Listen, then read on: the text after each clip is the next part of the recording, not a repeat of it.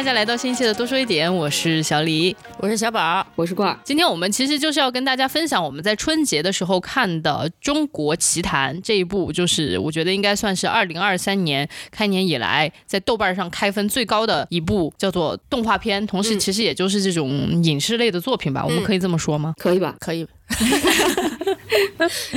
对，然后中国奇谭呢，就是我相信大家已经看到非常多的这种相关的解读也好啊，相关的这些评论也好，所以我们就直接进入正题。然后呃，我还是想先请三位主播对这个中国奇谭呃进行一个打分，就整体上咱们现在看到的就是出完了第五集吧，嗯，然后你们看完前五集之后，给他一个整体的分数会是多少呢？如果满分十分的话，我会给七点九分吧。七点九分，这么精确，嗯，为什么呢？就是八分，在我看来就是很好了，真的。但是我觉得就差零点一，因为里面有两个故事真的很垮，我真的是用将近两倍速看完它的，而且我后来发现用两倍速太快了，妈一会儿就结束了，那也太短了。第一集还有二十多分钟，对吧？我看第五集的时候好像十来分钟就结束了。是的。嗯，就觉得好像没讲清楚，就有点一一方面是有点不过瘾，然后另外一方面我又觉得很遗憾吧。嗯，关儿呢，整体策划上可能能给个八点五吧，但是作品质量可能跟小宝差不多，甚至更低一点吧。嗯，整体策划是指什么呢？就是它的这个中国奇谭的这个概念，嗯，很好。然后把不同风格的，还有中国元素很强烈的这种小短片凑在一起，这种感觉也不错。然后里面也有很多做到了奇谭这两个字，但是你就可以看到，就是每个片子跟每个片子的质量和风格差距还是挺大的。嗯，哎，这个中国奇谭整体这个概念，我们后面可能会详细稍微讲一讲，就是刚好也是有一个对比。但先就在这儿卖一个关子吧。你打分了吗？我没有打，因为我觉得。好难打呀，就是我好像没有办法把它整体的看成一个整体去给它打分，所以我就想直接划入下一趴，就是对分级进行打分。你们现在最喜欢的，就是排个序吧，朋友们，就是五集集五集故事，你们排个序最喜欢的，然后到呃最呃不喜欢的吧，最无感的。好的，对，那我先排，我最喜欢第二集，耶，鹅鹅鹅鹅鹅鹅啊，然后最无感的应该是第三集。嗯，就是讲狼孩的那个对故事，嗯，玲玲，玲玲，嗯，罐儿呢？我跟小宝应该是一样的，可能中间具体排序不一样，但是最喜欢和最不喜欢是一样的。OK，那你说说中间的呗？第二喜欢的是啥？第二喜欢的是五，其实五跟小满，其实五跟四之间我犹豫了很久，但是我决定把一个我就是大家都能看明白的，然后风格更好一点的东西排在前面。嗯，就是小满，然后是第三呢？第三是四，然后第四是一，最后是三。啊，OK，那你呢？我就是二五，然后最后一名就确实是三，中间的就不重要了。我。就不是特别想排了，嗯，所以要不然这样吧，我们就从我们都非常喜欢的二，也是其实网上讨论的非常多的鹅鹅鹅开始讲起吧。嗯，呃，有请我们的那个剧情讲解大师小宝，一一句话讲一下鹅鹅鹅，这个绝对讲不清楚了，朋友们。就有一人带着两只鹅，你是快递小哥吧？带着两只鹅要跨越一座山，然后在里面遭遇了狐仙儿吧？那算是，嗯啊狐狐妖什么的，然后呃。我我觉得是这样，我把它我把它类比成一个人类的故事，好讲一些哈。就快递小哥带着两只鹅去送快递，中间呢就救了一个人，哎，然后那个人呢就说来，哥请你去纯 K，就要纯 K，他们就喝酒，然后那救的那个人呢就跟他说，我有一个。啊，女朋友，我把她叫来陪咱们，于是就把女朋友叫来了。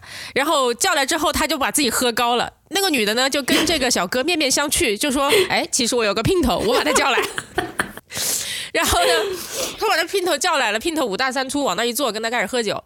过一会儿，那个前面那个是呃呃被救的人开始哼哼，那女的就去陪那个哼哼的人。然后这个姘头呢，就跟他说：“我跟你说，我还有个女朋友，我把她叫来。”就这么套娃了几番。最后，小哥跟那个后来被叫过来那个女的还看对眼了，但是瞬间她一开始救的那个人醒了，然后咔咔咔，所有人都跑了，然后留下小哥在原地很很怅然，最后发现他两只鹅也不见了，就这么一个故事，就很奇怪，你知道吗？如果他类比到人类的故事，我昨天就看的时候我就想到这个故事，我就说快递小哥遇到了姘头，姘头的姘头的姘头，换到 KTV 这个故事感觉就风格大变，论场景的重要性。对，但是朋友们，你们真的要去看哦。就说到 KTV，大家觉得很离谱哈，就好像一个晚上就夜夜笙歌的这种感觉出来了。但是这个故事的那个风格给人的感觉是特别不一样的，而且里面有一点点恐怖元素，就他被家长投诉，然后要求下线，呃，以至于在网上引起了很多讨论，我才关注到《中国奇谭》这部动画片儿，嗯嗯，成了一个逆向的案例啊。罐儿有什么想补充的吗？当时我记得我看哦，你说剧情补充吗？剧情补充没有，他讲的 讲的很好。我就说当时我被我被安利也是因为这个鹅鹅，就全朋友圈都在刷屏这个鹅鹅，说太牛逼了，太棒了。然后我就想到底有多牛逼，到底有多棒，我就我就给看了。但是看完以后呢，我我也在反思，就是这个特别牛逼和特别棒，是不是因为我没有完全看懂，所以觉得它 就这种神秘感带来的加成。就跟看诺兰的电影一样嘛，那种感觉就是你到底讲了个啥玩意儿？我觉得这个很微妙，就你有一点点没看懂，有一点点悬念的时候，你会觉得哇，这个太牛逼了，太棒了。然后，但是当你那个没看懂的值超过百分之五十的时候，你这什么玩意儿？他脑子是不是有问题？拍这么个东西？我觉得这个看懂很没看懂很有意思的一点是，其实你说你里面哪一个细节不明白吗？没有，没有，全部明白。然后到完了，你就有一种啥呀？对，对我看到很多人都在问，就是说它到底是个什么意义？这个故事到底想要告诉我们什么道理？我就有一秒钟回到了高中的那个语文考试现场，读了鲁迅先生的“这是一棵枣树，那是一棵枣树”，然后问他是什么意义的那个现场感，然后非得说这是什么白色恐怖统治之下的这种。这种感觉，我说啥呀？真的是，嗯，那个我我在小红书上刷到说，有人说这个意思就叫做爱情就像鬼一样，根本看不着，我就笑死我了，这是我看过非常接近的一种解读吧。所以郭宇，你觉得这个故事到底有没有想 就一定想表达个啥？不好说，觉得这个片子就很虚无，然后我看的时候也感觉特别虚无，就是妖怪嘛，都是幻象。你说这个妖怪真的存在吗？你也不知道，你看到的是不是真的？你也不知道，毕竟他喝了那么。多久对吧？你你就会觉得，哎，他竟然在幻象里爱上了一个爱上了一个妖或者人或者一个对象，然后他这种就是当所有幻象褪去的时候，哎，他的这个痴和念还在，你就觉得非常神奇。哇哦，这感觉就像佛学里面说的我执。对，就是逛了一趟这个峨山，然后留下了一些执念。就之前因为跟朋友聊过这个东西，就想到了以前大家一些聊天的。感受就说人生特别虚无，对吧？嗯，你看你每天感觉自己过了，就是做了很多事情，然后每天过得非常辛苦。可是你回头再一看，一一眨眼，比如十年过去，你再去想每天，其实想不起来到底是怎么过的，就蛮虚无的吧。但是你的意难平都是真实的，嗯，我就觉得很有意思。我在你说这些所有的解读之前，我喜欢鹅鹅，就是单纯的喜欢它这个很神奇的一个故事而已，我根本都没有想，我就我就是我根本没有想这个故事要带给我什么。价值或者带给我什么意义？我就觉得我看完之后特别满足，因为我实在是觉得它的那个制作画风，然后包括它的那种营造的诡谲的那种氛围，完全把我给吸引到了。我看完了之后，我就得到了大满足，我没有再去想它的意义。但是我觉得你讲完之后，这个小短片又在我心中又上了一个台阶。可能我就是把它过度解读的那些人吧。爱情就跟个鬼一样，我觉得爱情跟鬼一样才是过度解读。我朋友，我朋友的解读很有意思，他说当妖怪真好啊？怎么说？想要什么心上人就有什么心上人，还能从嘴里掏出来。对，嗯，这个片子在美学上面，我觉得也是给人冲击力很大。不仅是画面很好，我看到有很多分析哈，就是说它里面的服饰，呃，包括那个。呃，狐妖头上戴那朵花，他最后拿出来的茶盘，以及那个兔子戴的耳环，什么全部都是有据可考的，就中国元素。哦，那真的是非常的厉害。然后我还看到了一个采访，也是采访那个导演，他说本来整个片子都是黑白的，然后结果人家说他是不是色盲，他就加了点红，然后结果他说后来加了红之后，大家就以为他是蓝绿色盲还是怎么样。总之就是一个，就就还挺，我就感觉有点怎么说呢，就是有一点阴差阳错，就是最后呈现出来这个样子，就是又精心设计，但是又有它阴差阳错的部分，然后最后呈现出来这样的一个小短片儿。这个片子里面还有没有你们觉得印象特别深刻的点啊，或者特别打动你也好，或者让你觉得特别惊喜？音乐吧，我觉得音乐特别好配的，在每一个关键点上。当然那些文字，我刚开始看的时候有一点懵，就是它不是有一个文字的那种介绍嘛？我总感觉如果没有文字，我可能会更喜欢，因为我觉得它的音乐和那个画面氛围给的足够多了。而且你给了这些文字吧，就就怎么说呢？我觉得你文字是要有一个引导作用，就是说，嗯，文字要展现画面展现不出来的东西，就是文字并没有起到补充作用，你就会觉得它有点多余。嗯。我反倒是有不一样的感受，因为我感觉他那个文字好像是一直在引导我进入那一个快递小哥的身体里面的那种感觉，就因为他所有的那个文文字都是在说现在你怎么怎么样，现在你怎么怎么样，那我就是觉得他不断的在给我那个暗示，所以我就在看第二个小短片的时候，我的沉浸的感觉是最深刻的，就是可能看其他几个短片的时候，我都觉得我是在看一个什么东西，然后但是我在看鹅鹅鹅的时候，我就感觉我自己变成了那个快递小哥，然后。那种惊悚的感觉，那种就是下一个他要变出来一个什么样子姘头的那种，哎，对你说的很对，如果没有文字，你都不知道那是他姘头。倒也是，如果没有那个文字哈，就不会有说我看我这个姘头睡着了，于是我拿出我另外一个姘头从嘴里，还要跟小哥说勿言，勿言就是叫你不要跟别人说这个就。不是很出得来，因为他就交头接耳，你不知道他在说什么。嗯，然后还有这个文字，我觉得最画龙点睛的应该是最后一句话，因为快递小哥的鹅早就不见了哈，就被狐狸吃了。然后最后一个出来跟他看对眼的那个姘头呢，是一个鹅仙儿哈，你就这么想吧。嗯，然后他最后出来那句话就叫做，就进一趟山，呃，我原话不记得了，叫进一趟山，我丢了三只鹅。我觉得这个啊，给人感觉真的很棒，就是像那个郭二之前说的，就是全是虚无，嗯，我的物质也丢了，我精神也丢了那种感觉，嗯，哇，我沉浸在你们的解读当中，久久不能自拔。我在想，我靠，我看了个啥？又是又是浮光掠影的看了个小短片儿。我对比了一下那个原文，就是阳羡书生，我觉得它很妙的是，它改变了，就像小李刚才说的一点特别重要，就我之前从来没有往这个方面想过，他改变了视角。阳线书生其实讲的特别简单，就是这个。货郎运鹅，然后他其实是个旁观者，一直在看这些妖在表演，等于是我路遇了一个奇观，然后我看完了这个奇观，感叹啊，好奇妙啊，然后就没了。但是你在这个片子里，你是那个货郎，嗯，你去体验了这这一切，跟跟那个视角就完全不一样，沉浸感一下就变了，然后还加了一个这个爱情的结尾。就是爱上额娘的这这么一个这么一个小桥段，对，嗯，而且《鹅鹅》第二集，我觉得还有一个很厉害的地方，就是其实《阳线书生》里面并没有说那个他救的那个书生是一个狐仙，对，嗯，他其实就是又把这一个元素加进来了，就使得这个奇谈本身变得更加的奇诡了，因为，呃，你其实。在看的时候，你拥有了两个视角，一个就是你作为这个快递小哥，你亲身体验的那种呃悬疑的视角，还有一个就是你确实也还拥有一个就是呃旁观者的这样的一个视角。当你知道那个呃书生是狐仙的时候，你的那个就是心里面的那个不确定的感觉，咯噔咯噔的那个感觉又往上面走了。所以说，我就觉得他把这一个一个的元素在里面组合的特别好。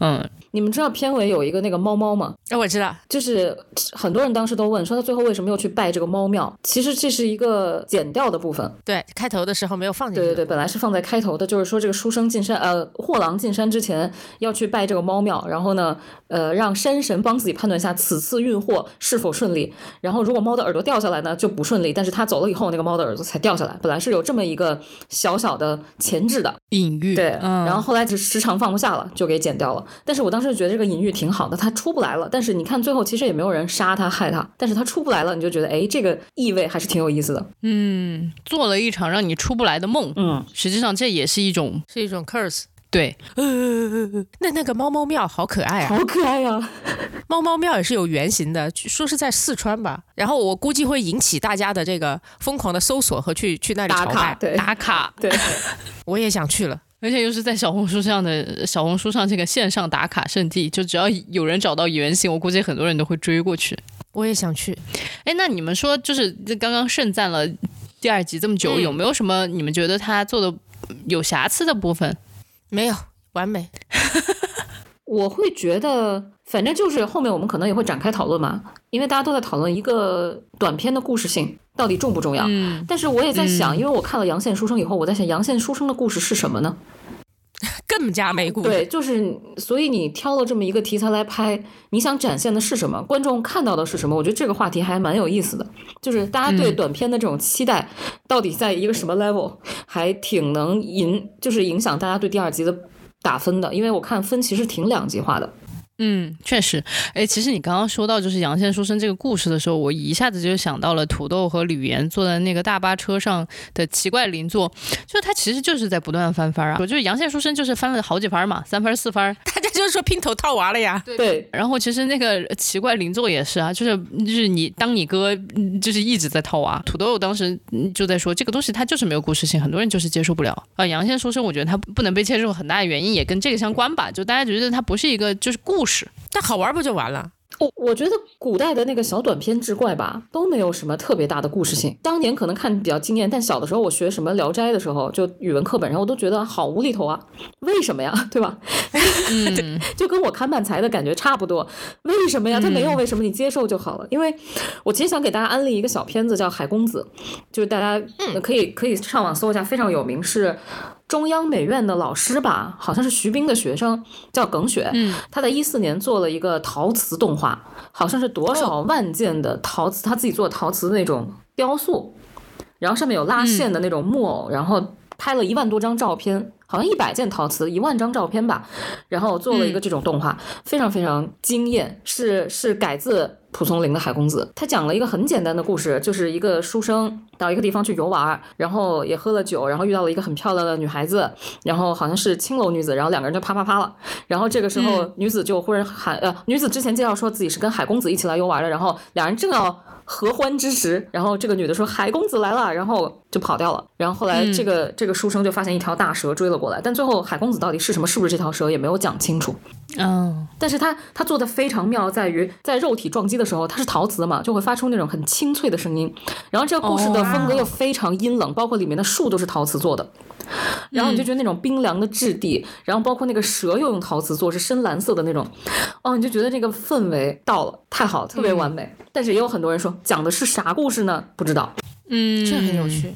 哎，记不记得我曾经发过给你们一个法国的大学生的学生作品，是讲他就是上了天堂之后，讲一个人上了天堂之后，不断寻找自己妻子，最后找到了之后，妻子说我要过自己的生活，对，然后他碎成一地的一个故事。嗯，啊，那个故事其实你说能说个啥？我觉得好像说了点啥，又好像没有，就给就是像这个鹅鹅鹅，还有包括你刚才说的那个故事一样，都都如果要有点啥的话，真的就过于简单。嗯，但是它的画风非常美丽，而且就氛围感也特别的好，我觉得就很够了，就很够了。它其实就是用另外一种方式。把你生活中或者把你呃工作当中随便吧，然后然后看到过的很普通的故事再演一遍，你可能就会对这个故事有完全不一样的感觉。我觉得这就这就够了，引起你一点点思考，也会让你换一点点视角去看你自己身边发生的事儿。嗯，这让我会觉得就是整体的这个故事啊，就是比如说我们讲故事，那你讲的这个过程当中，比如说文字上面，它就是一个很简单的一个东西。然后，但是当你把它放到不同的媒介上面的时候，它就会变得不一样。就比如说讲故事的人，以前说评书的。对吧？他的那个肢体语言，然后加上他的那个声调啊，然后加上他面部的所有的这个表情，这一整套的东西变成了他讲述的那个故事。他可能本来在文字上面就是一个很平平无奇的东西，但因为他的讲述，这个故事变得非分外的精彩。然后到我们现在看动画片也是一样的，一开始我们肯定有一个脚本，他这个脚本故事可能就特别简单，但是我们就通过什么声光电啊，然后这些音呃音乐呀、文字啊等等的这些所有的加起来，其实。才是这个完整的这个作品，我们可能就是要去欣赏这个整体的东西，而不是就仅仅可能抓着说这个故事简单没啥意思，嗯，要不然我们可能就错过了很多。我是这种感觉。是的，其实对，其实故事说来说去大概也就那几种类型。嗯，因为其实也有挺多那种，就是美国学院派会讲，就是故事有多少多少种类型。然后其实很多电影我们觉得非常精彩的，它都是有一个那种就是故事原型的。然后但是它最后就是把它讲述的表演的特别的精彩。英雄之路嘛，所有的好莱坞电影。对。那我有一个好奇的地方，就是大家都把第三集哈垫底了，就玲玲那个故事，就一个男孩儿，然后跟一个呃，就一个普通村子里面的故事。这故事如果这么说来的话，这也是一个很很典型的故事。但是为什么我们就都不喜欢呢？没做好问题，没做好哪儿没做好，对不对？我先来说说我的感受吧。我就觉得这个故事放在中国奇谭这一个大的这个策划之下，它有点放不进去。就是因为我会觉得她可以是个俄罗斯的小女孩，她也可以是一个就是日本的小女孩，日本的小女孩或者什么的小女孩。然后这个狼它可能可以是一只熊或者一只 anything。对，就是我感觉它并不具有一种中国奇谭，就中国的那个特色是没有的。然后。这种故事我们也听过太多次。我我先我先说说我的想法，然后那个待会儿邀请郭二说。我我想的是，呃，如果单从故事上面来看，这就跟前面咱们说的就没差别了，因为很多故事都差不多。那为什么独独这一个我们就不喜欢，对不对？我会觉得还是制作的问题，因为你选了动画片儿这个这个这个形式，但是你用了三 D 的这种动画来做，三 D 其实本质上哈就呃尽可能的模仿现实，嗯。大部分的三 D 动画都在尽可能的模仿现实，然后没有什么特色。你看那里面无非就是雪花飘啊，对吧？然后狼身上的绒毛飘，特别像真的一样。就就你这个用这种方式做到极致，就是一个很现实的故事没了。但是你看，无论是鹅鹅鹅，它有特别。呃，显著的中国水墨画的这种这种这种笔调，还是你们比很喜欢的小满，它是一个剪纸动画，嗯，它其实都用到了非常特别的这个形式，这个形式其实是真的会为这个故事加很多分的，嗯，我我我，包括你像你像你像。大家都很喜欢问宫崎骏费那大劲儿，对吧？然后手绘，他非得手绘每一帧的这个画面，为什么？现在三 D 动画那么那么厉害了，包括二 D 的那种智能生成的动画也很厉害，为什么？但那那种那种很特殊的质感，确实会为这个故事带来特别不一样的感受。嗯，所以这就是另外一个层面了。刚才我们讨论可能是故事性，但是现在可能就是。我不知道那个叫什么哈，就就可能是它呈现的质感吧。嗯，我觉得我没看完第三集，说实话，因为重锤这简直是扎心了。因为看到开头没两分钟，我跟老张当时一起看的，我们就说这狼狼妈肯定会死，嗯嗯，然后小女孩肯定是要跟这个人类反目成仇，嗯，然后我们就没有再看下去。后来到网上一找，哦，果然是。然后昨天晚上我是献给补完的，果然就和我们想的一毛一样。就是它太故事上它太可预测，它是一个非常老的故事，然后这个老故事又没有用任何新的形式展现出来。我也在想，如果用鹅鹅的风格或者是剪纸的风格把它体现出来，这依旧不是一个好故事。但是它至少能让你看下去，因为你知道还有新鲜的东西。现在等于是从形式到内容，你都觉得它不新鲜。嗯，你说它特差吗？我觉得它是一个完整的故事，也不差，它就是比较老老老套。它是一个非常完整的作品，其实上面来说，然后我们说的它的制作，呃的问题，不是说它制作的不好，其实它制作应是非常精良的，就包括我们在那里说什么那个毛飘的感觉啊，然后那个雪飘的感觉，但实际上就是这种形式我们见的太多了啊，就故事这种故事我们也见得多，形式这种形式又太接近于现实，所以就好像没有一种新的玩意儿，一种新的元素或者悬疑可以带着我们这些观众不断的把这。十几分钟看下去，嗯。嗯，所以我我觉得可能第三集的这个问题它就在这儿，就是过于普通，嗯，那就是继续说到后面的，比如说第五集小满，小满我们可能是属于三人小队里面有比较大的分歧的，就是小宝就觉得很一般，我和罐儿就很喜欢，您说说你觉得一般的原因呢？嗯，因为我已经看到第五集，我是我是差不多一个晚上全看完的哈，嗯，然后看到第五集我可能有点累了，对不起。然后我非常喜欢它的剪纸形式，其实，嗯，但是呢，它的故事其实跟二有一点点像，就是我做了一场大梦，醒来一场空。我觉得好多跟就中国奇谭式的故事，我聊斋志异的故事都有这种呃类似的结局，就叫我醒来之后一场空。这致使我小时候写作文，经常就是写飞了之后，最后就是他妈做了场梦。所以可能看到第五个，我确实在故事上面感觉有点疲惫了吧。小满其实说的很简单，就是这个孩子好像经常去一口井里面探秘，在那个秘境里面其实有一只大鱼，他跟他关系还可以。但后来这个大鱼就有一天他在菜市场遇到大鱼被人宰了，后来那个秘境也是完全消失了。就本来那个秘境是下到井里面，井里面有一口巨大的船，对吧？但后来他再下去，那就是一口普通的枯井。嗯啊，多么像就是做了一场梦啊，就普通。我我觉得第五集跟第四集其实稍微有点像，呃，他们的母题就是对，嗯，小孩儿小时候都有很多精怪想象啊，比如说我的朋友是小妖怪啊，我不知道大家小时候有没有这种想法啊。反正小时候你看一些儿童绘本啊，然后童话书啊，总会想象出来这种小朋友在身边跟自己一起玩什么的，甚至会把自己的毛绒玩具想象成这种会动的小动物。但想象的朋友，对我觉得他就是把这个鱼精啊、鱼怪想象成了真的是存在的。然后有一天他突然发现这个鱼怪就是在市场上被宰杀的一条鱼，他那个童年的泡泡就碎了啊！我然后他发现长大了，然后回去再看那个盘子，盘子上色彩也都没了。嗯，我就觉得挺妙的这个故事，反正一个是很很完整，我看懂了。然后第二个是剪纸真的很精致，太可爱了，做那个小满就是胖嘟嘟、活灵活现的，我还挺喜欢的。然后第三就是觉得这种这个母题在这个故事下面被讲清楚了，是的，嗯、但是当然是故事有点薄，但是会觉得整体来看，哎，还可以。嗯，你呢？你觉得哪里比较好？是不是好的点都被我们说完了，以至于小李现在就一副 我该说什么？我其实比较喜欢他中间的有一个心理层面的一个转折来着，哦就是当时小满一开始的时候其实是被那个大鱼吓了一下，然后后来就是还做噩梦什么的。而且还让家里妈妈把呃眼前的金鱼给我挪走。他现在看到小鱼都都受不了，对杯弓蛇影的感觉。然后第二轮的时候，他们就是下井去探秘嘛，然后他又被那个 那个呃大鱼大鱼吓了一下，然后到后面他就反倒是看到那个呃大鱼做的一个我不知道那是铜牌还是什么的东西，就是被砸碎了。被砸碎了之后，其实想。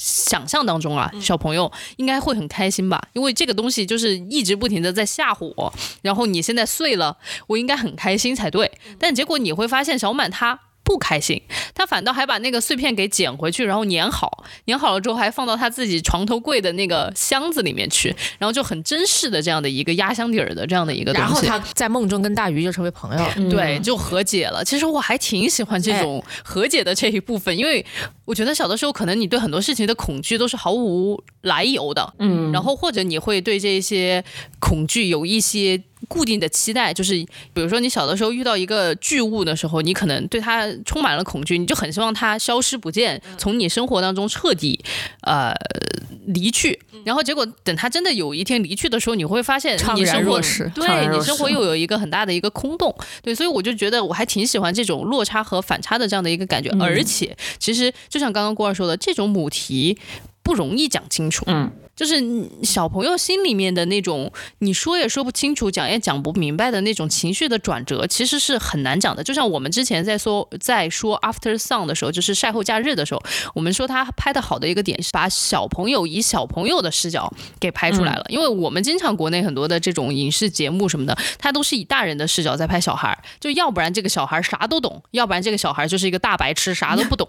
然后但是在晒后假日里面，你就会发现这小孩儿懂一点又不懂一点，就是那种真实的这种感觉，把它拍出来是很难的，这种视角是很稀缺的。所以我觉得在小满里面也是一样的，他把这种小朋友的那种对一个巨物的恐惧到不恐惧，跟他又成为一个朋友，再看到他被市场上 宰割成鱼肉的那种心里面的整体的落差，其实我觉得他要懂小孩儿，他才能够把这个东西拍得这么清楚。嗯嗯，我觉得这种关注小朋友的这种视角是很稀缺。是的，呃，前面郭二说到一点儿说，呃，每个人小时候可能都会对生活中一些不解的小事情保持一种神秘的想象，嗯这种想象是非常可贵的。就前几天我跟朋友聊天儿，然后问到一个奇怪的问题，我就问你们恐惧什么哈？然后有一个很年轻的小孩，可能现在还在念大学，他就说啊，我小时候特别怕黑。他说从他的房间，然后到去厕所的路上，他其实会路过这个客厅，那个客厅晚上不开灯的话，呃，外面的灯洒进来，隐隐绰绰，他就老觉得有东西，他觉得特别害怕，然后就会哦一路小跑的去厕所，再一路小跑的这么走回来。哎，后来呢，就是那个电灯的开关可能挪了个位置，所以他去的路上就能很方便的开灯了，咔一打开，什么都没有。是挺安心的，但是同时好像又少了点什么，少了那种很紧张的钻回被窝里面把被子蒙上头的那种兴奋感。呃，人长大就是这个过程，所有的神秘都慢慢的消失，但是所有的兴奋感也慢慢消失。是的，嗯，是的，而且其实当你长大之后，你很少会回想起来。就我相信啊，如果不是因为你问他们你恐惧什么这样的问题，没有太多人会去想象到他小的时候去上厕所的时候那个咔咔咔跑，然后再咔咔咔跑回来的这样的一个小事儿。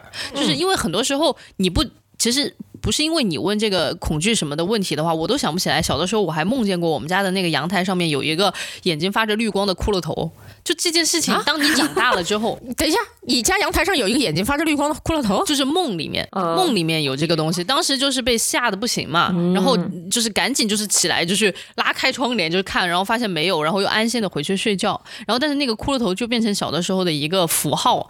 但其实你长大之后，你没什么场合会想起来这件事情，它带给你的这种紧张的感觉，你也不会太再想起来了。嗯，所以我就会觉得他把这个大家都拥有过，但是又大家都遗忘了的东西拍。的很清楚，然后一下子直戳你的心灵，还加上剪纸这么一个特别具有中国特色的，又拍的很可爱的这样的一个形式，我就觉得，哎，这个故事特别的好。嗯，哎，郭二，你小时候有没有这种神秘想象啊？我小时候每天都看那个家里的那个插座，我老觉得插座是 小动物，是个脸，是个小就是小小精怪。最早我管它叫小蜜蜂。然后我我我父母就很懵啊，因为我一直说，哎，那个家里的小蜜蜂怎么怎么着，然后我妈就一直说哪有小蜜蜂，哪有小蜜蜂。嗯。后来我他就抱着我，我还很小嘛，我去指那个插座，他才知道，哦，我原来说的小蜜蜂是插座。啊，就是给他一个名字。对，我经常会给家里这种东西起名字。就比如说，到了我到了研究生的时候去租房，在纽约的时候，然后他那个插座特别像一个熊脸，嗯嗯，然后最后我实在特别无聊，我就掏出水彩笔给他画了一个熊脸，就我到好像好大了还会干这种事情。你有没有觉得开始画熊脸的时候有一秒穿回穿越回小时候的那种感觉？有，就是很快乐，然后又觉得自己很傻，但是很快乐。真好，小李有吗？我觉得我的这种小时候可爱的记忆都被我自己给抹杀了。你现在有个机会把他们就是闹醒。我觉得很多时候就是当你把它抹杀太久了之后，你就不记得了。这真的就是一个特别遗憾的地方。我觉得就是，除非是可能有一个以朋友有更精彩的这样的一个故事，讲的就是活灵活现的，他突然一下子可能才被唤醒。所以我就觉得，比如说像小满这样的故事，他有可能就能唤醒一些人心里沉睡的一些感受。因为刚刚我们在说到第五集的时候，就也说到，就是其实母题跟第四集有点像。嗯，郭二展开讲讲。就是觉得他们讲的话题，在我的理解中其实是差不多的，但是第四集的时间呢又很长，嗯，最后你又会觉得它揉杂了其他的话题，你就会觉得整个故事没有特别讲清楚，这是我觉得有点遗憾的地方，嗯。其实他讲的故事挺简单的，就是一个小男孩在村子里面的生活，童年时期，然后经常会看到村子里跑来跑去的小妖怪，嗯，然后包括他们那块好像有一个精神有点问题的王孩，在那个公交车站一直在摇晃他的身子，嗯啊，然后他们很就是他有很多没有解释清楚的东西，小的时候也不懂，所以他就会觉得这是山里的精怪在作祟，所以结果等长大了以后，他发现一切。都不见了，神仙也走了，王孩也走了，他养的狗也走了，也没有什么神仙，嗯。啊，一切都是他儿时的想象。我觉得他讲的是这么个故事，但是你会觉得看到最后非常的惆怅，因为这种纯洁的东西和美好的幻想，嗯，就是永远离我们而去了。可是最后又加了一些嗯。其他的，你就会觉得故事没有讲清楚，情绪是很到位了，嗯。嗯。我跟郭二看的可能是两个故事，怎么回事？没有，因为就是郭二刚刚讲的这些，他都把它连成了一个点了，呃，就连在一起了。这些点他都把它给连成一条线了，就变成就是小时候的那些纯真都离我们远去了。我把握到的故事是这个乡村被城市化给 侵蚀了，对我就好像是把握到了郭二。哦，说到后面的那些东西，对我就会觉得他是在怀念一个没有被城市化、没有被现代化侵蚀的这样的一个农村的生活。对对，当时大家有很多奇奇怪怪的东西，觉得这里有点奇怪，那里有点奇怪，但是就挺自成一派的。然后，但城市化来了之后，就把这些东西全部都带走了。因为其实最后不是那个庙里面的神仙也被呃，就相当于上车走了，也上车走了嘛。然后我就感觉好像就是说现代化破坏了当时大家都觉得非常重要的要去拜庙拜那个神的这样的一个仪式感。然后这个仪式感崩塌了以后，所有的这些东西也都分分崩离析了。所以说他可能是在批判这样的一个东西。所以我会觉得第四集和第五集没在讲同一个故事。所以小宝，你的感受呢？我觉得都有吧，就是从外部环境来看，肯定是这个呃城市化，然后让乡村的神秘感至少在这个少年心中就消失了。嗯，最后一个场景不是大巴上面载着神仙和王孩儿一起走了嘛，对吧？然后从现实层面来看，应该就是对于那个孩子来讲，就对于主人公来讲，小时候给他带来美好回忆的一切神秘事件，然后连同这个王孩的生命啊，都一起消失了。嗯，但实际上我觉得真正发生的一个事情，并不是这些神仙上车走了，而是这个。孩子上车走了，嗯，就他离开了这个乡村，然后去到了大城市。他等他再从大城市回来的时候，这些都消失了嗯，但这是外部发生的一个事情。然后对于他自己来讲，那就是呃，像像前面郭二说的，呃，我我小时候很很很很很能激发我想象的一切的东西都消失了呗。嗯，我觉得都有。这看这个的时候，我会不断的想到另外两个。动画电影就是《幽灵公主》和这个《百变狸猫》，都是宫崎骏的。嗯，因为这两个其实本质上讲的也是这个大城市的这个侵袭，然后让呃很美好的一切逐渐消失和逐渐退却的一个过程。嗯，我我在这这片子细节里面也感受到很多，它受宫崎骏画风的影响。就这个片子我很喜欢啊，比比你们喜欢小满更喜欢，是因为它里面有好多细节，虽然它没有那么精致，但它对那个乡村的这种再现哈，用那种。呃，钢笔画的方式对乡村的再现是非常精细的，可以看得出来，就是真的花了很多心思。就比方说，他画一个窗台，一个乡下的呃农民房子里面的窗台，那个窗台上放了可多垃圾，嗯嗯，什么用完的牙膏啊，哈哈然后呃一个小罐子呀什么的，这就很很有生活感。然后他拍他他画那个乡村一栋房子，呃连着一个院子，然后路边儿然后种满树，过两步就会有一个坑。一个巨大的坑里面有点水，嗯，这是很容易出现的。如果你不是真的很有观察能力和在在乡村真实生活过，你是画不出这种细节的。想象当中的乡村，那不就是田野，然后加上这个这个房子吗？对对吧？然后没了，但是它就有很多很多的细节。你知道那个乡村其实是呃没有那么完整的，千疮百孔的，然后就。啊，人那些千疮百孔，恰恰恰恰也就是那些神秘的小事情，然后会出现的地方。嗯，神秘力量去补充那些缝隙。对。嗯，因为其实这个导演的作品我是看第二次，就是刘导的作品我是看第二次。第一次其实是在另外一个这个拼盘电影里面，就是那个拼盘电影叫《向着明亮那方》。对，当时我看就是《中国奇谭》第四集的时候，我没有去先看他的导演是谁，就是完全就是先当一个像观众一样，就是呃会看到什么东西就是什么东西。然后等他的那个声音一出来，然后画风一出来，我说这东西我绝对在哪儿见过。然后结果再看到他那个庙里面的神仙的时候。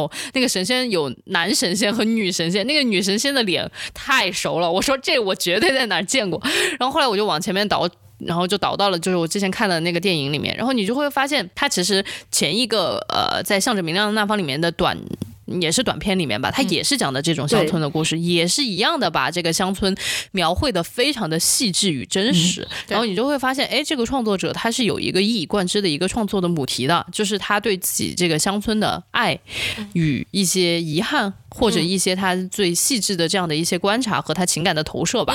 嗯，所以我就觉得还挺有意思，而且他其实作者风格非常强。嗯，呃，你会发现两个短片他也都是非常擅长用。就是旁白来去把这个情节往前面去推动，对，所以就还挺有意思的。因为其实现在我们的电影很少用到这样子的方式了，就是用旁白去推动情节。那个东西更多的时候是在六十年代、七十年代的时候去去用，但反倒你现在用到动画片里面，你有一种慢悠悠的感觉，有一种很复古的感觉，就是一下子好像就把那种乡村的那种慢悠悠的、不紧不慢的生活方式和节奏一下子就带出来了。哎，那这个导演他上一部作品怎么样啊？从来没有听说过呢。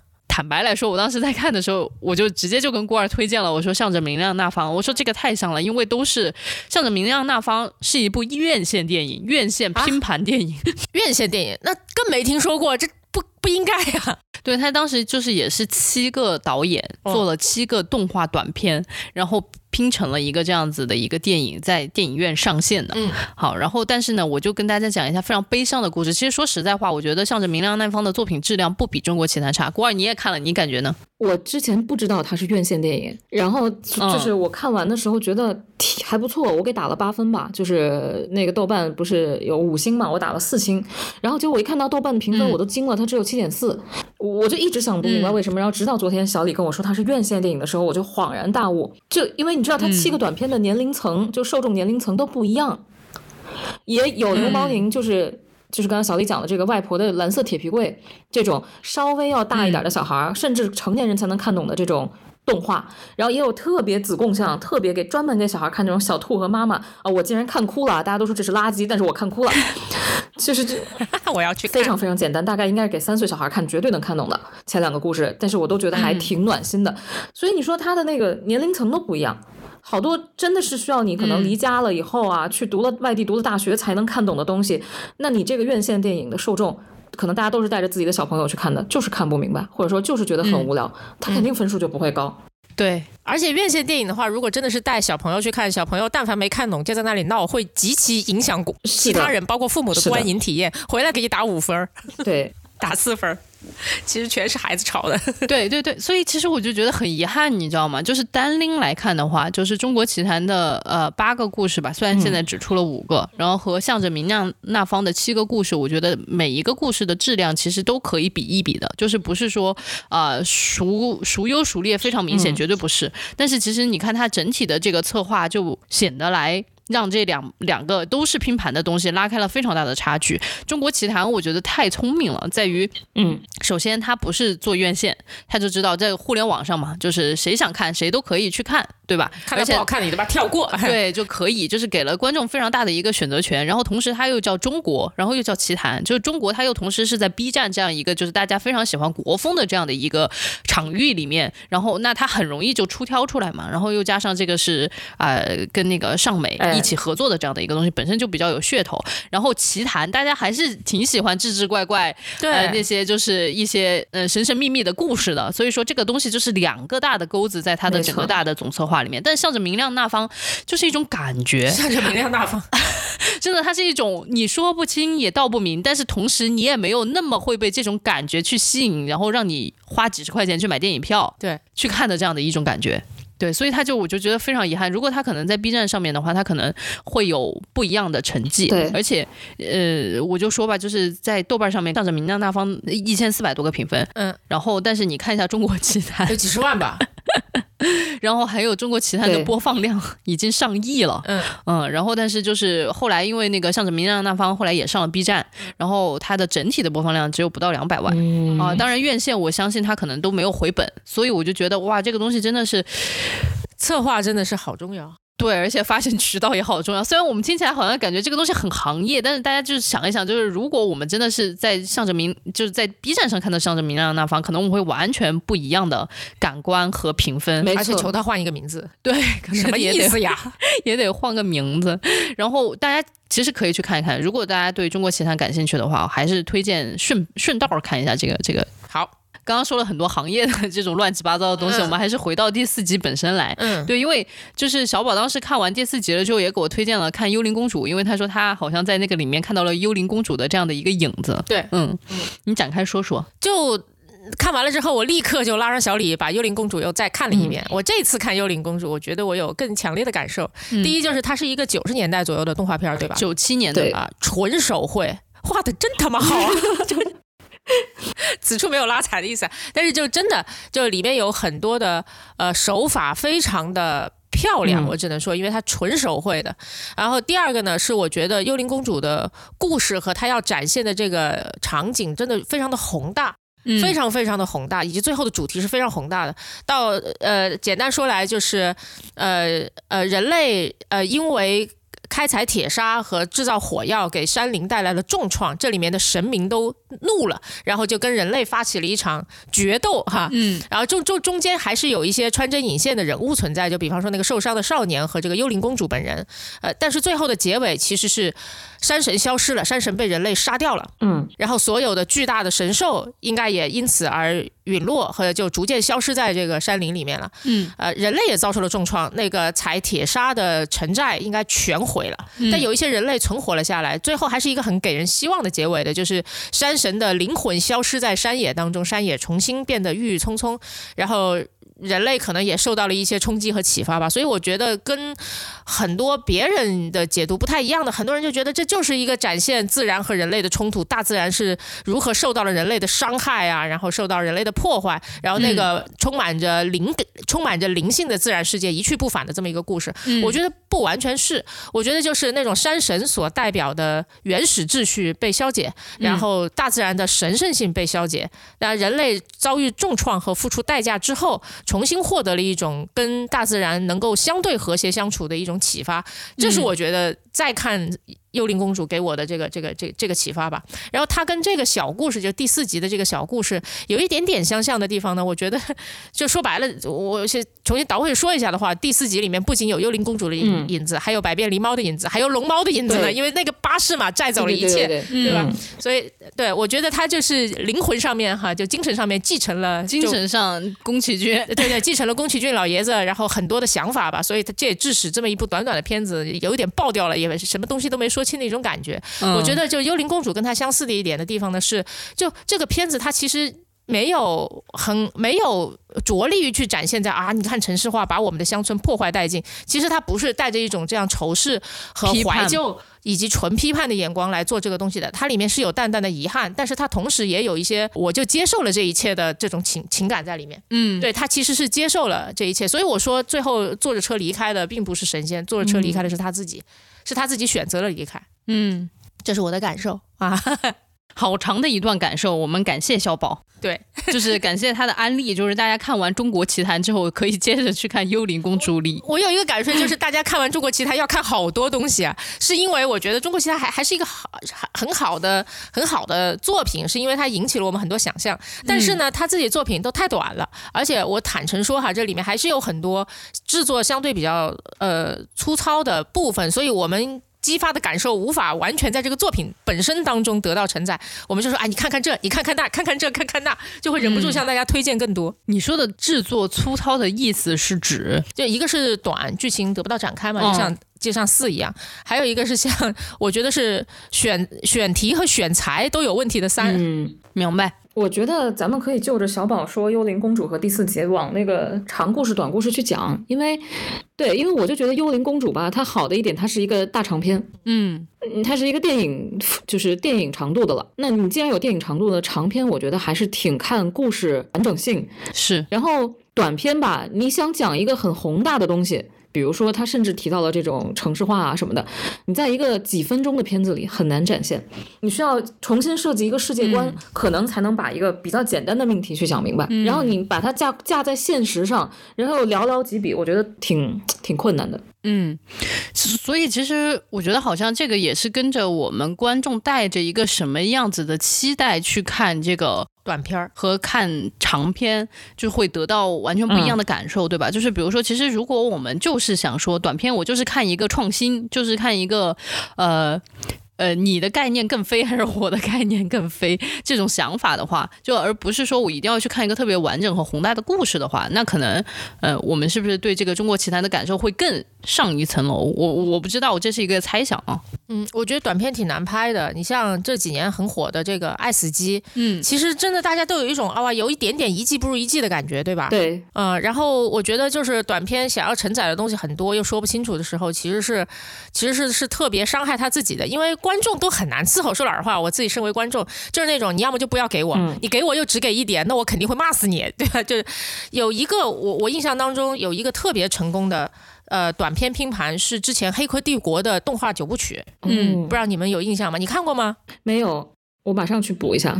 OK，但是它太老了，因为它是零几年的片子，它的制作水准啊什么的，其实就有点不是那么好。以及就是当时三 D 动画才刚刚兴起，所以我们看到制作特别精良的三 D 动画，我们觉得啊好棒好棒。但是现在那个劲儿已经过了，大家说我我要么就看现实，对吧？诺兰拍这个原子弹都恨不得给你炸一颗真的，大家要看的是这个。所以，但那个有一个巨大的好处，是因为那是在《黑客帝国》三部曲已经完全拍完了之后做的这九部动画，它所有的背景故事在《黑客帝国》三部曲里面都已经讲清楚了。所以它不承载那么多，我还要跟你把整个背景给铺陈清楚的这个功能，它就只需要在已经构建好的世界观上面。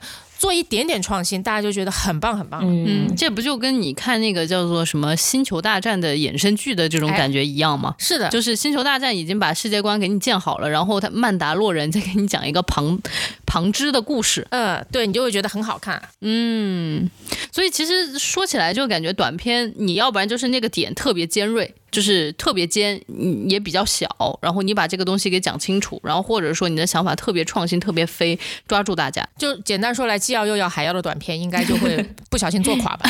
对对对对对，嗯，我觉得短片就是看概念吧。就是概念比拼了，然后长篇就是确实是看故事的，但是也有长篇做的非常好的，就是我之前一直在推推荐那个《春宵苦短》嘛，我觉得汤浅证明真的是天才啊，就是金敏呢还是稍微有一些沉重的成熟的东西，但汤浅证明就是那种清清浅浅的，呃后后至少有一部分作品风格是这样的，你就会觉得他大天才。什么叫大天才？就是这故事简单的肯定只用一句话就能给你概括清楚，但是你会想不到它里面的肉有那么多那么新鲜的花样，然后给你填的满满的，然后让你就是觉得目不暇接，说怎么还会有新的好的东西翻出来，而且就是所有你梦到的东西，或者说拿嘴无法去用文字形容的东西，它全部给你用画面表表现出来，然后让你觉得这个东西我连想可能都想象不到。想看了被你描述的，就是对我来说，这个是好的东西，好的动画，我觉得特别厉害的东西。比如当时有一个很，就是去年还是哪年很火的动画片，二零二零年吧，叫《别对印象岩出手》，就是他就讲他们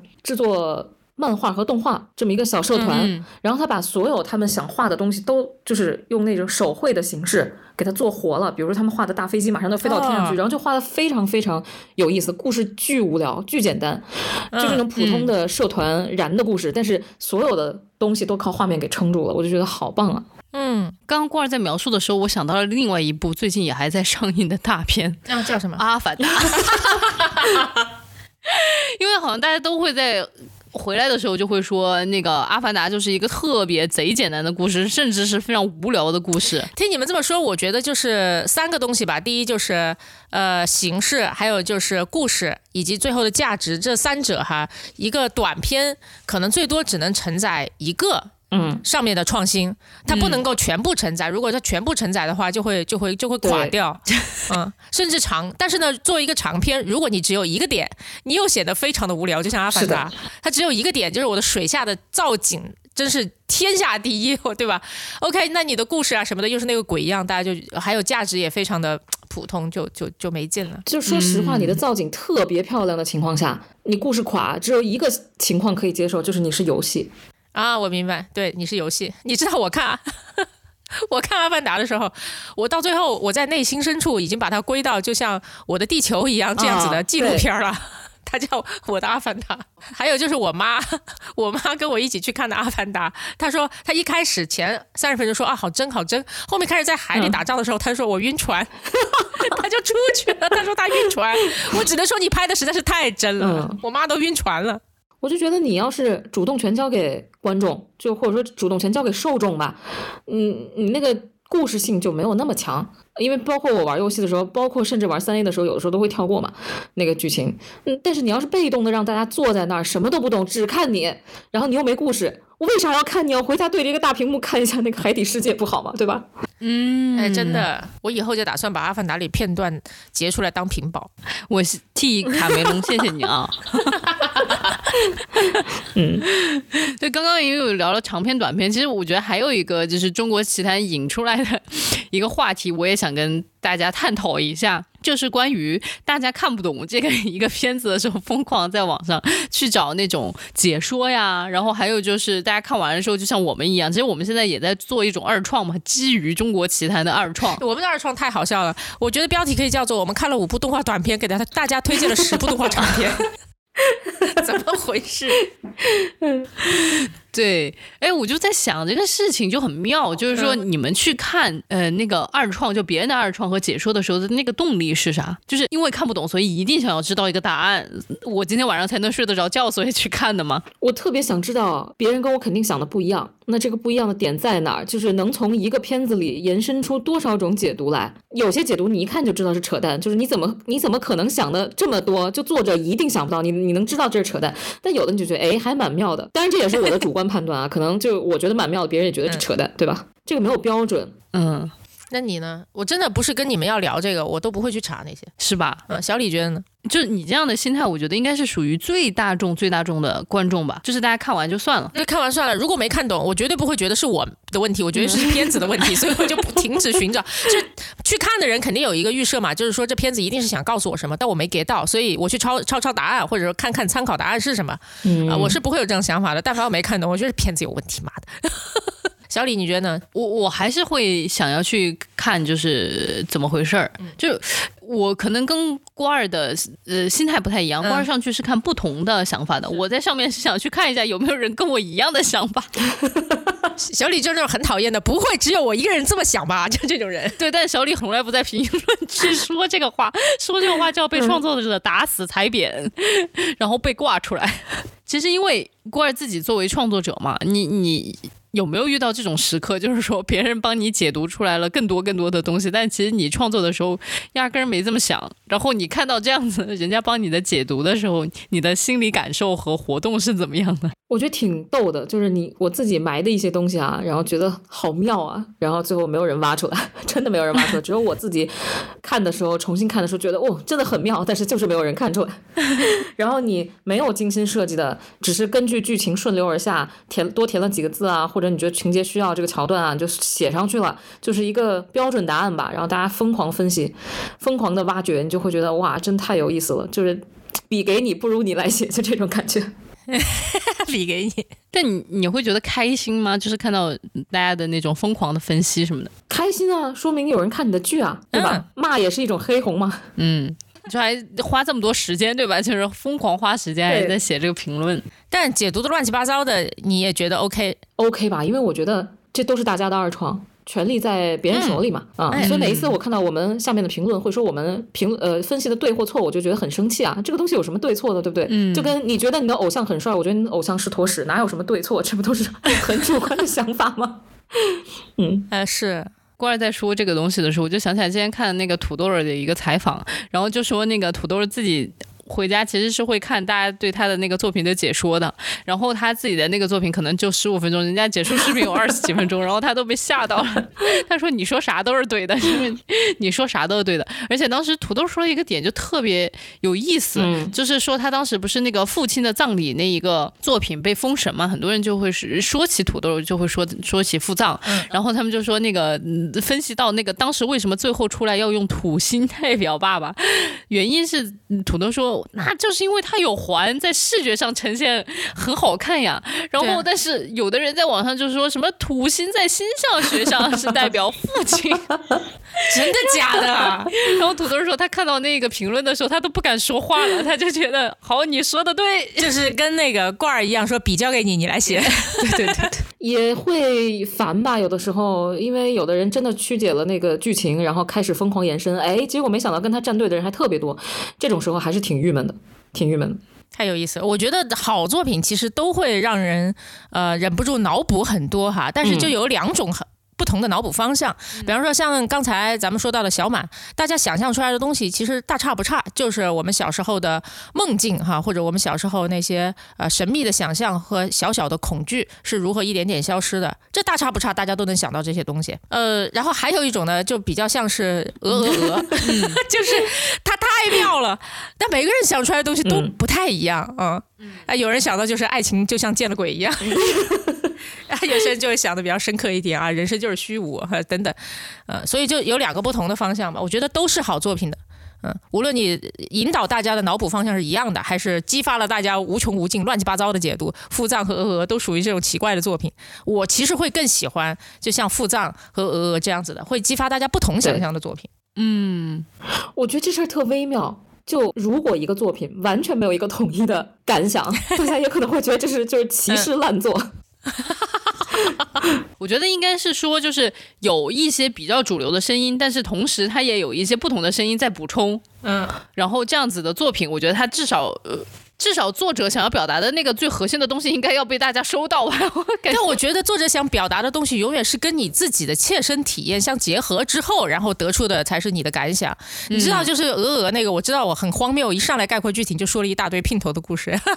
但真的，我就在那之前哈，就在看鹅鹅之前，我有一个朋友就跟我说了一个，他误入了一个全是姘头的局。然后他说这个局对他的三观冲击实在是太大了。他出来之后，他也怅然若失，他也觉得人生虚无。我觉得他跟我讲的这个故事，极大的影响了我看《鹅鹅鹅》的观感。你知道吗？如果你误入了一个全是姘头的局，你还相信爱情吗？真的是，所以很妙。我就觉得像这种脑补啊，真的都是作者发出了信号，但重要的是你如何接受和解读。嗯，这么看鹅鹅更妙了。误入了一个全是姘头的局，他还爱上了其中的一个姘头。对啊，是不是很牛逼？嗯，我真的，我刚刚就是在想这个事情，好像就跟创作者你能不能把握住你面对的到底是哪一批观众，就很大关系了，嗯，对吧？就是如果你非常明确的知道你面对的是什么样子的观众，然后当你这个片子的这个发行渠道又更精准的触达到这一批观众的时候，那你肯定是第一波收到的那个反馈是最好的，可能是最贴近于你想要表达的那个东西，因为那个渠道上面的用户跟你所拥有的这种经历可能很相似，然后慢慢的你可能出圈，然后才会有各各种不同的声音出来。但如果你一开始的那个渠道没找对，那可能一开始就七嘴八舌，然后最后大家就给你带歪了。哎呀。聊到这儿啊，我觉得咱们还是要聊一聊第一集啊。咱们 说到这儿都没有说到过《中国奇谭》的第一集。嗯，第一集我也觉得很中国。其实，我觉得它中国的点就是在于它从《西游记》，因为我觉得《西游记》这种故事就是是个中国人都知道，不知道不是中国人。对，感觉。我觉得第一集很好，就是像我刚才说的，它的背景你已经不需要再了解了，它就是《西游记》的背景。但它用了一个非常好的小视角，就是他选择了要去吃唐僧的妖怪。群体当中一个非常 low 落的一个存在，一个小猪妖，嗯，从他的视角来写，而且上来我觉得他有几点很中国。第一，他和他领导的关系非常中国，他领导天天叫他九九六，他屁都不敢放一个，而且就是他但凡提出一点好的建议啊，就比方说领导让他做剑。啊！结果做出来的那些剑，其实全都是一根一根木，呃，头削尖了的木头，根本扎不到任何东西上面。因为就扔的过程当中，它一定会跑偏。于是他就 拿了他同同伴的羽毛插在那上面，他就变成了一支真正的人类会用的那种剑嘛。他说：“哎，领导看我改良了这些剑。”领导跟他说：“你再教我做事，给我滚！全部再重做一遍。”Very Chinese，怎么说的？就是我觉得这个故事真的太妙了。就是怎么说呢？套用的是大家家喻。户晓的古代中国故事，然后装的呢？这个酒是大家家喻户晓的现代中国故事，对，太像了。然后他回了趟家，他妈妈那种望子成龙哈，对，虽然他是妖哈，或者叫做望妖成精吧，我不知道的那个心啊，就是那种啊，你好不容易去到大王那里，一定要出人头地啊！你知道，就是大王来我们这里挑人的时候，一眼就看中了你啊，他就妈妈很为他骄傲。其实我觉得大王就一眼看到了他就是一只特别好欺负的东西，然后就把他弄走了。他又不忍心跟他妈说，在这里不可能出人头地，对吧？呃，就等等，就太中国了。嗯，我看了个评论，就把我笑死了。他说这里面最中国的是什么呢？是最后领就是这个领班们啊做的这个大陷阱，牛逼不能让任何人知道大陷阱，最后发现是一个废物。我觉得对，一点用都没有。对，然后最后就唐僧四人师徒四人路过的时候，他们他就是，而且非常好笑，他是用像采访一样的方式把这一段呈现出来的。就是孙悟空说：“哎呀，呃，这个什么还做了个陷阱，都不用我出马，让猪八戒就搞定他们了。”第一集故事就是小宝，你比较喜欢。我记得你是提到说，你觉得他的那个双结局还挺有意思的。对，这小猪妖其实后面就。呃，开始帮唐僧一圈人，因为实在是太讨厌自己老老板了。对不起，我又不得不类比到中国现在的情况，特别像一个拼多多的员工，最后倒向了阿里，我不知道该怎么形容。然后就是就是自己的老板压榨太多，又听说人家的老板是一个慈悲为怀，收了三个妖怪当徒弟，还带他们去西天的这么存在，就忍不住要说我要加入另外一边，所以他就相当于在很现在就大老远他们来的时候就冲他喊不要过来，结果被惊。被孙悟空一棒子给敲晕了，然后故事到这儿其实就算是第一个结尾了，也就是呃，你们这些妖怪陷阱也没有害到这师师徒四人，小妖怪想要去投奔他们也没有成功，还被一棒子打死了。故事到这可以结束了，但是出了两行字幕之后，又给给我来了另外一个结局，就是小妖怪醒了，嗯，他没有被孙悟空敲晕，孙悟空听到了他的那个那个喊话哈，要救他们，所以只是轻轻点了一下。他，然后以免被后面的妖怪发现，啊，最后师徒四人还是自己踏上了这个取经之之路，但是给了这个小猪妖三根毛，向他表示感谢，就说这三根毛是救命毫毛。OK，这是个很温暖的结局。嗯，啊，放在了后面。其实我我怀疑哈，如果不是 B 站的那种就结尾提示，有很多人可能会错过这个结局，呃，以为以为这故事就结束在一个大悲剧上面了。嗯，这个双结局又让我想起了少年派。你们还记得少年派其实本质上有两个结局吧？嗯嗯嗯少年派的奇幻漂流，然后就一个结局呢，就是哎呀，他历经千辛万苦，然后回到了这个岸边。对还有一个结局是他可能从上船上了救生艇开始没多久开始吃人了，嗯然后才活到了今天。你愿意相信哪一个？啊，我还是愿意相信吃人的那个。然 后你什么叫我还是愿意相信吃人的那一个？我靠，你几年前幼小的心灵就相信的是吃人的那一个吗？对，那你呢，小李？唉，我的理智上呢，觉得肯定是在吃人的，但是我的愿望上呢，还是特别想相信是历经千辛万苦修成正果的。是的，那那你们怎么看这两个结局？唉我觉得就是给九九六的员工们有一个就是盼头吧。怎么了？就是孙大就是虽然你倒向了你的竞争对手公司，但由于竞业协议，你也不能跟他们在一起，但是人家给了你一笔赔偿金，是这意思吗？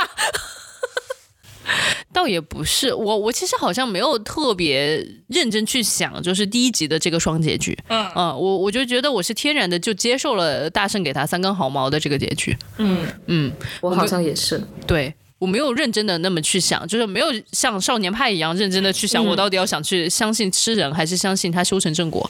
那你呢？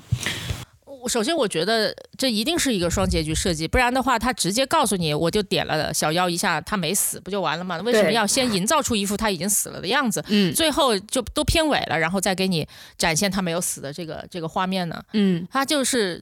你可以说他就是为了反转，为了一个悬念，但实际上我觉得就是有两个结局，而且这是现实当中就是可能出现的两种结局。嗯特别现实。嗯我觉得第一部、第一集真的是一个现实主义的东西。我会觉得，其实跟跟你对少年派的感觉是一样的。我觉得大概率会发生的是不好的结局，嗯，但是我们都选择希望，都选择去相信那个好一点的结局吧。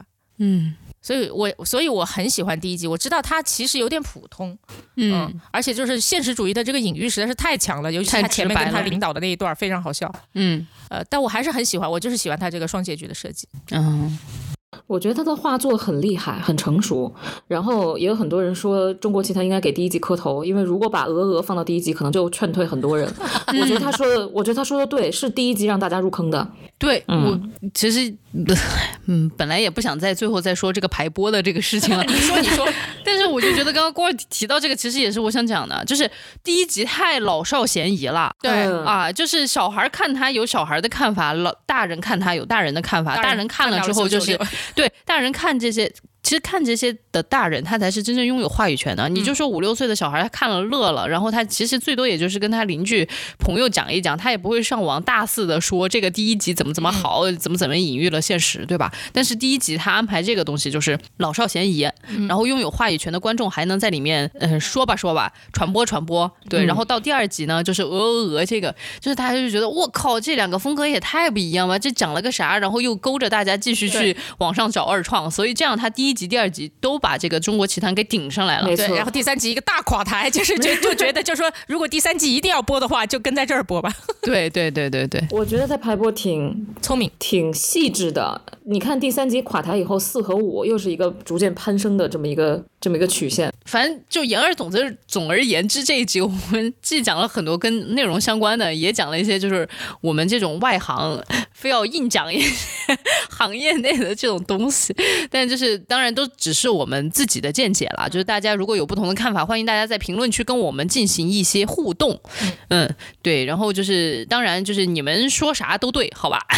我们说啥也都对，好吧？好吧，那我们这一期就在这里结束吧。就是不管怎么说呢，就是很期待后面六七八三集，就是希望这个二零二三年开分第一高的这样的一个作品能够持续走高，哎，给大家也开了一个好年嘛。嗯，好的，那至于下一期我们到底聊啥呢？就是我们仨还没有 还没有想好。对，到时候我们就在评论区跟大家进行通报吧。好的，好，谢谢大家，谢谢大家，嗯。好的，那就先这样喽，这一期拜拜。拜拜。你也说了斋，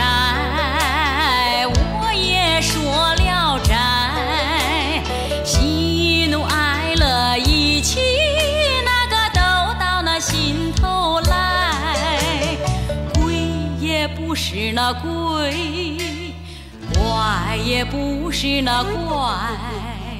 牛鬼蛇神他倒比正人君